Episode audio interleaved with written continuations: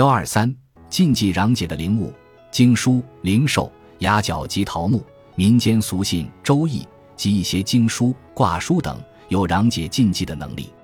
古代志怪小说里有很多故事，都是讲故事主人翁夜半遇到异鬼僵尸，手无寸铁的书生惶恐急忙之中，拿起手边的书就打过去，意想不到竟击退鬼魅。仔细一看，才知道是《易经》。旧时常州一带，男女老幼。无论识字不识字，每次出门都携一册《易经》，回到家里则悬于窗户上。相传走夜路，若是遇到鬼打墙，只要一心虔诚诵《心经》或《金刚咒》，就可以突围出去，平安到达目的地。明代笔记里记一位素不信佛的秀才外出访友，吃过晚饭又谈了好久，才想起该回家了。谁想走到路上，竟遇上鬼打墙，转了好半天也出不去。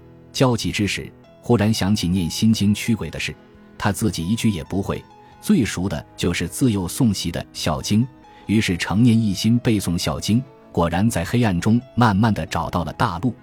麒麟、凤凰、狮子、老虎等灵兽的图像，据说也有驱邪的能力。民间常常以这些动物的图像贴在墙上、门上，或用来制作成铜衣、铜帽、铜鞋上的装饰品。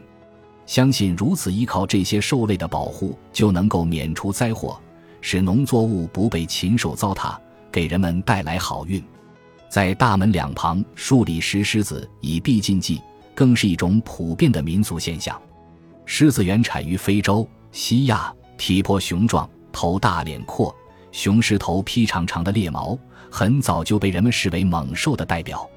一般佛经都以狮子吼比喻佛祖讲经。声震世界，随着佛教的传人，具有法力的狮子形象也就逐渐为我国人民所熟悉，并普遍作为驱逐禁忌、保佑平安的神兽。虽然狮子因佛教传入而从一种西域猛兽变为消除灾祸的神兽，但是用石狮子守门驱逐禁忌却是后来才有的风俗。中国古代门神大多是人神，画在门板上或画在元旦挂于门上的桃符板上。石兽在古代大多是守墓的，即所谓是守阴宅的。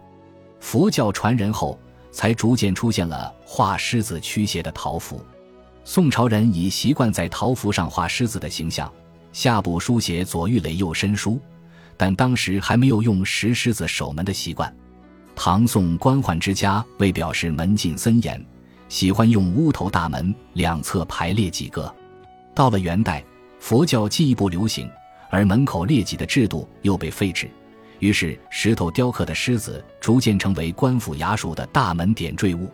原来是石兽为首阴宅之物的传统观念逐渐淡薄，官宦之家也开始在门侧布置石狮，取代原来只是春节才悬挂的桃符和门板上画的门神。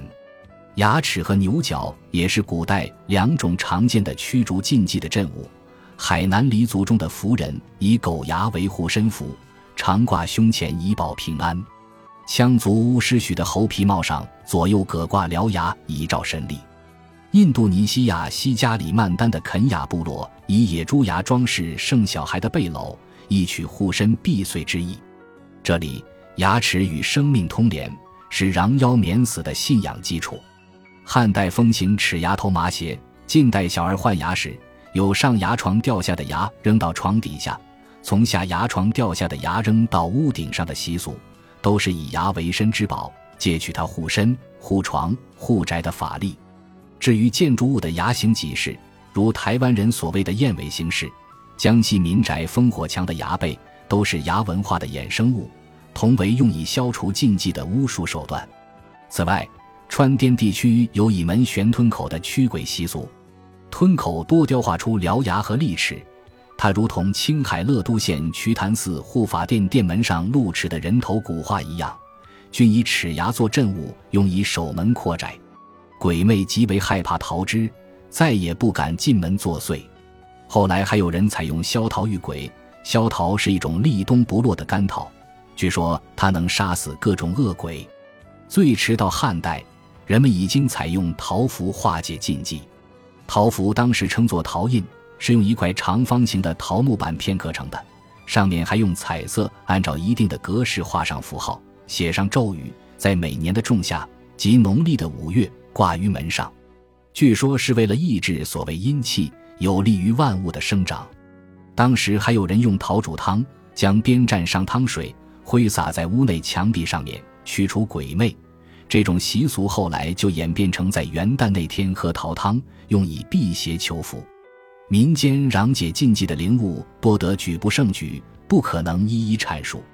它们是民众普遍的祈愿心理的凝聚体，为我们研究历代禁忌习俗提供了最为直接的实物。